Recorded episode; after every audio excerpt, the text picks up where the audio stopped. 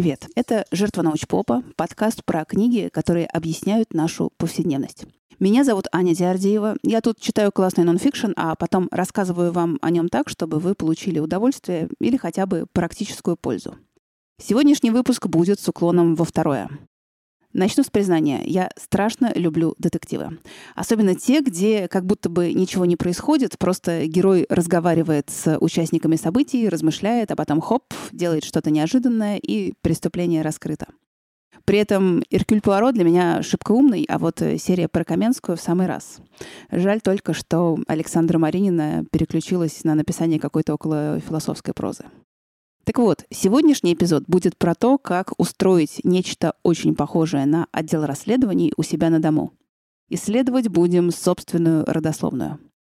А книга, которая про это рассказывает, называется «История тебя» Виктории Салтыковой и огромного коллектива соавторов.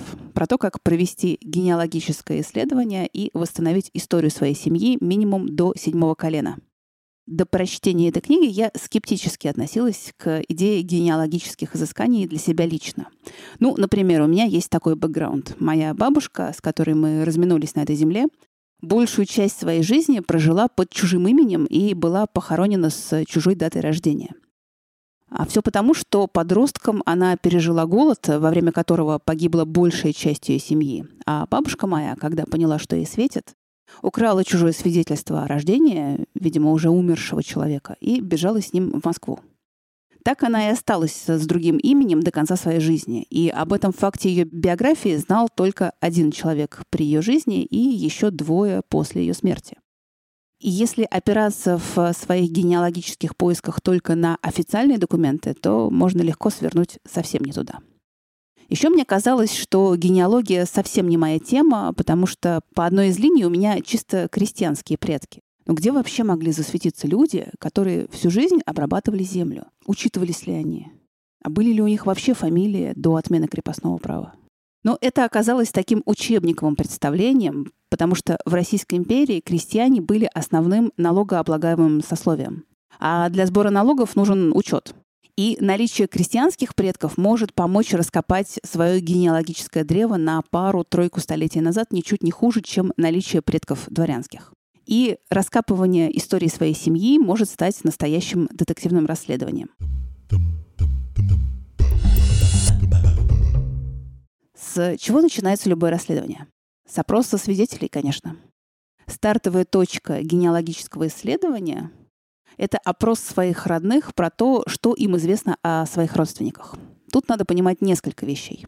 Такой разговор лучше вести с глазу на глаз, чтобы ни на что и ни на кого не отвлекаться. Для разговора нужно иметь план. Основная цель — это собрать имена и степени родства всех известных родственников и постараться для каждого детализировать дату и место рождения, образование, Имя супруга, имена детей, вероисповедание, кем и где работал, участвовал ли в военных действиях или был ли репрессирован.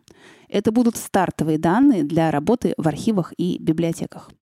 Но придя с этим общим планом к родным, не надо рассчитывать, что ваш разговор прям пойдет по пунктам анкеты. Наоборот. Совершенно нормально, если беседа окажется хаотической.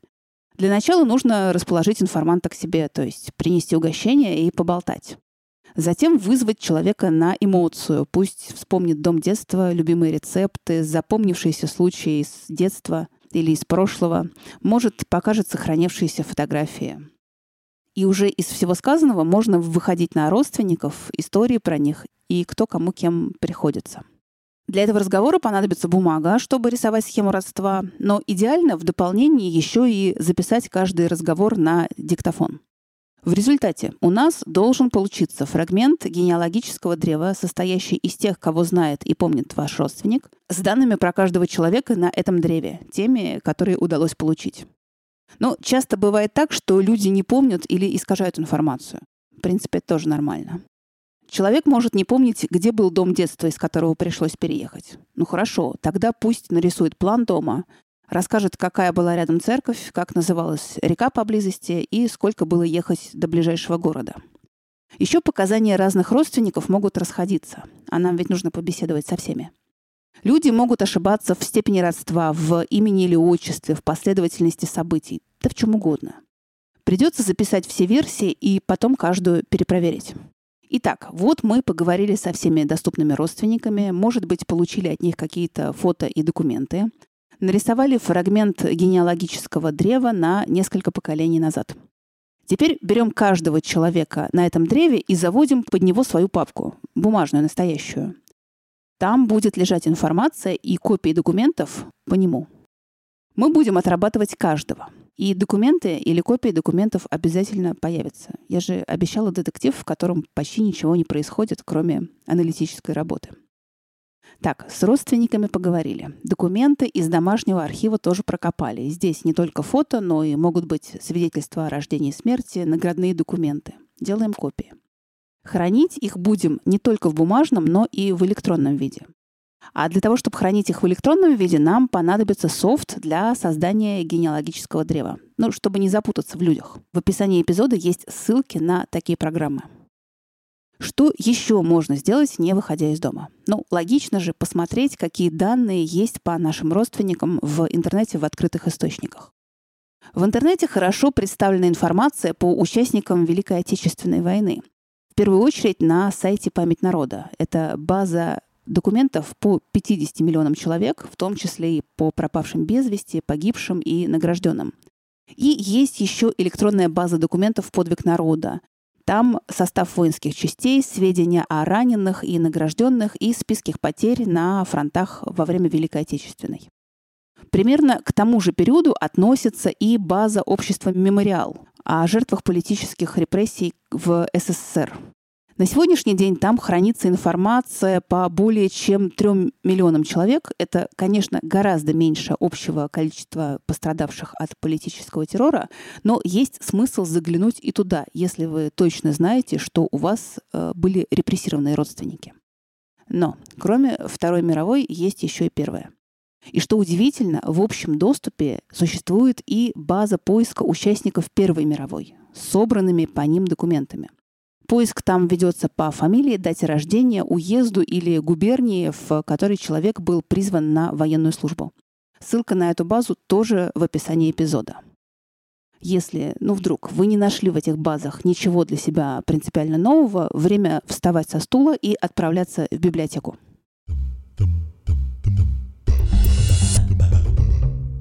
Библиотечные документы помогут нам сориентироваться на местности, уточнить, действительно ли предки проживали в тех местах, про которые мы думаем. Причем речь здесь уже не о наших бабушках и дедушках, а о предках, живших в конце XIX – начале XX века. Нам в помощь тут списки населенных мест Российской империи по нужной губернии или памятные книжки губерний, которые издавались с 1850 года вплоть до революции.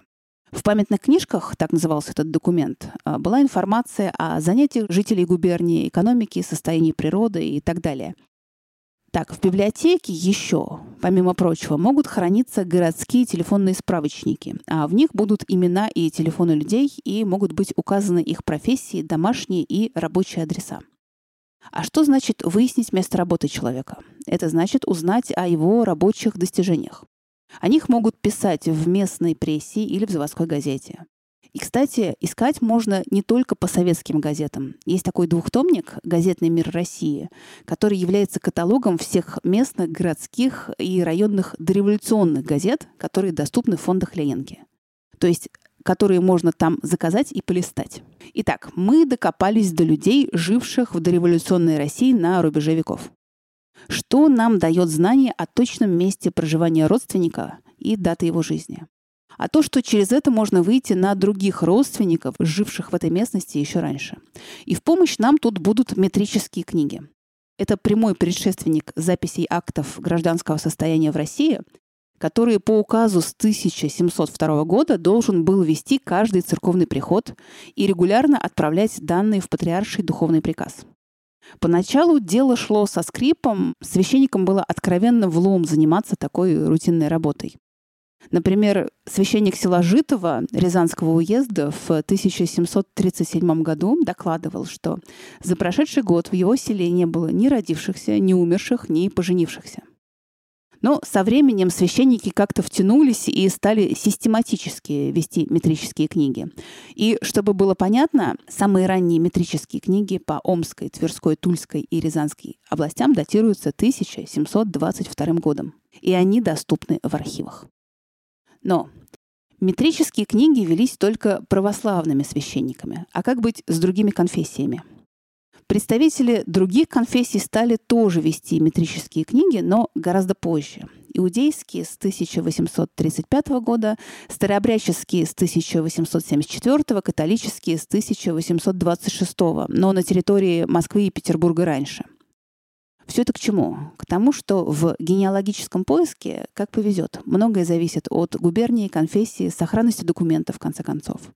Но в идеале из метрической книги можно почерпнуть данные о родившихся. Не только имя и место жительства новорожденного и его родителей, но и род занятий отца, сословие, вероисповедание обоих родителей и законность брака. В метрических книгах есть еще и записи о бракосочетании. И если невеста вступала в первый брак, то записывалась еще и фамилия и имя отца невесты. А про жениха нам будет известен из метрической книги его возраст и какой у него по счету брак. В общем, есть куда копать дальше.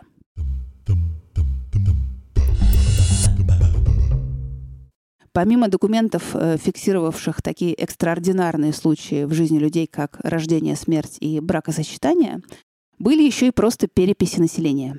И надо сказать, что переписей этих сохранилось предостаточно, и общих, и губернских. Только назывались они не переписи населения.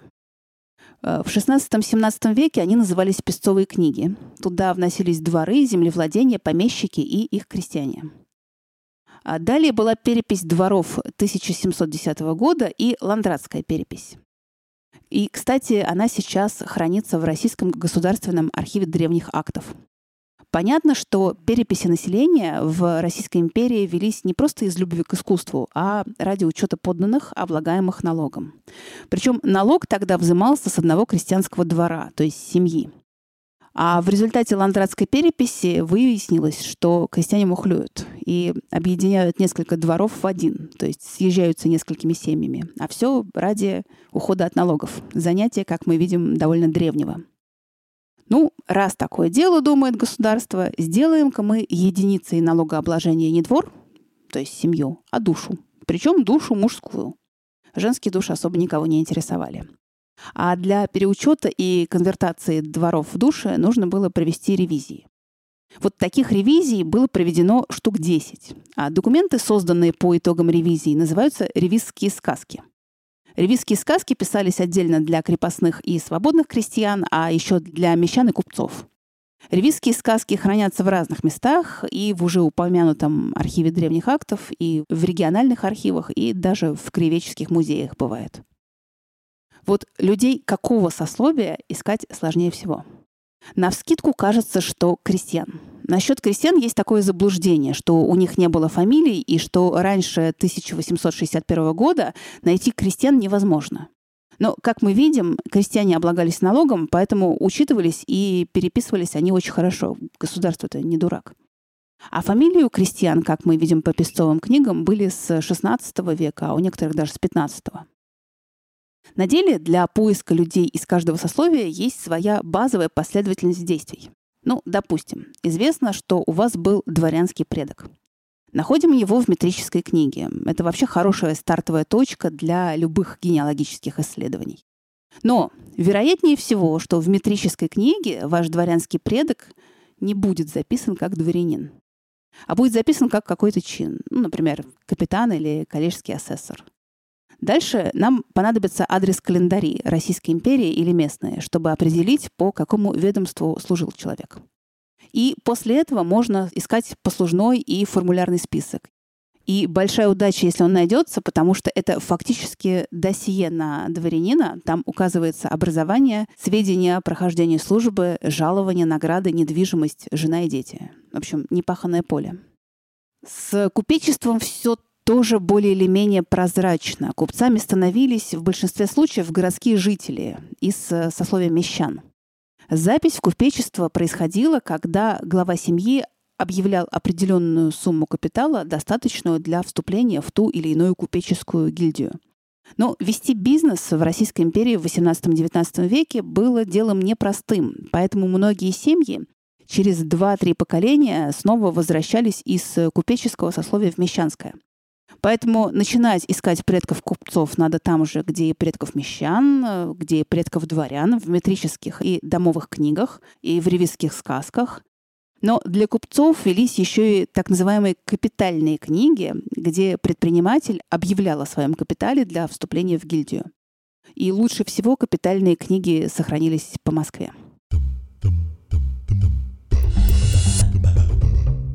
А вот с кем будет сложно и непрозрачно, так это с духовенством. Дело в том, что до конца XVIII века духовенство редко пользуется фамилиями в повседневной жизни. И до середины XIX века с фамилиями людей духовного звания творится не пойми что. Фамилии могут поменяться при поступлении ребенка в духовное училище. Ну, просто папа так захотел. По воле начальства в училище фамилия могла измениться еще раз. В общем-то, это было нормальной практикой. Фамилии давались по названиям церковных праздников, такие как Вознесенский, Троицкий. От природных явлений, от названий сторон света, востоков, солнцев. Еще по чертам характера, смехов, благонравов. Гелеровский, кстати, тоже вполне поповская фамилия, потому что она произошла от э, латинского «хилярис» — «веселый». Фамилии давались от названий цветов и растений, гиацинтов, виноградов. Цветаев тут, кстати, тоже отметился. И при такой скачке фамилий а, аттестат или именная ведомость может оказаться единственным документом, в котором записаны отец и сын, и часто под разными фамилиями. Не меньше препятствий можно встретить и выясняя информацию о репрессированных родственников. Репрессированные — это, конечно, не сословие, но это огромное количество людей — и сложности здесь начинаются еще внутри семьи, потому что многие семьи замалчивают тот факт, что у них есть репрессированные, и, в общем, их можно понять. Если вы знаете, что родственник был репрессирован, но его нет в открытой базе жертв политического террора, то внезапно можно обратиться с запросом в управление ФСБ. В фильме «Жизнь других» я его нежно люблю и рекомендую, если вы его еще не смотрели. Так вот, в этом фильме есть момент, когда рассекречиваются все архивы Штази в Восточной Германии. И герой идет в архив, как в библиотеку, берет с полки следственные дела интересующих его людей и читает, кто там кого в итоге сдал или, наоборот, э, как оказалось, не сдал.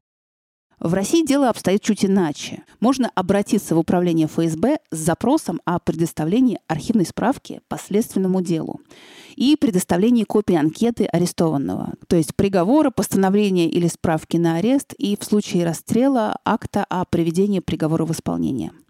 Если с момента вынесения приговора прошло 75 лет, то доступ к делу должен быть свободным. Запрашивать надо управление тех регионов, где был арестован человек или откуда он высылался, и тех регионов, где он отбывал срок. Запрос надо написать в свободной форме по электронной почте или заказным письмом и указать в нем все известные биографические данные по человеку. По административной высылке и раскулачиванию надо обращаться в МВД.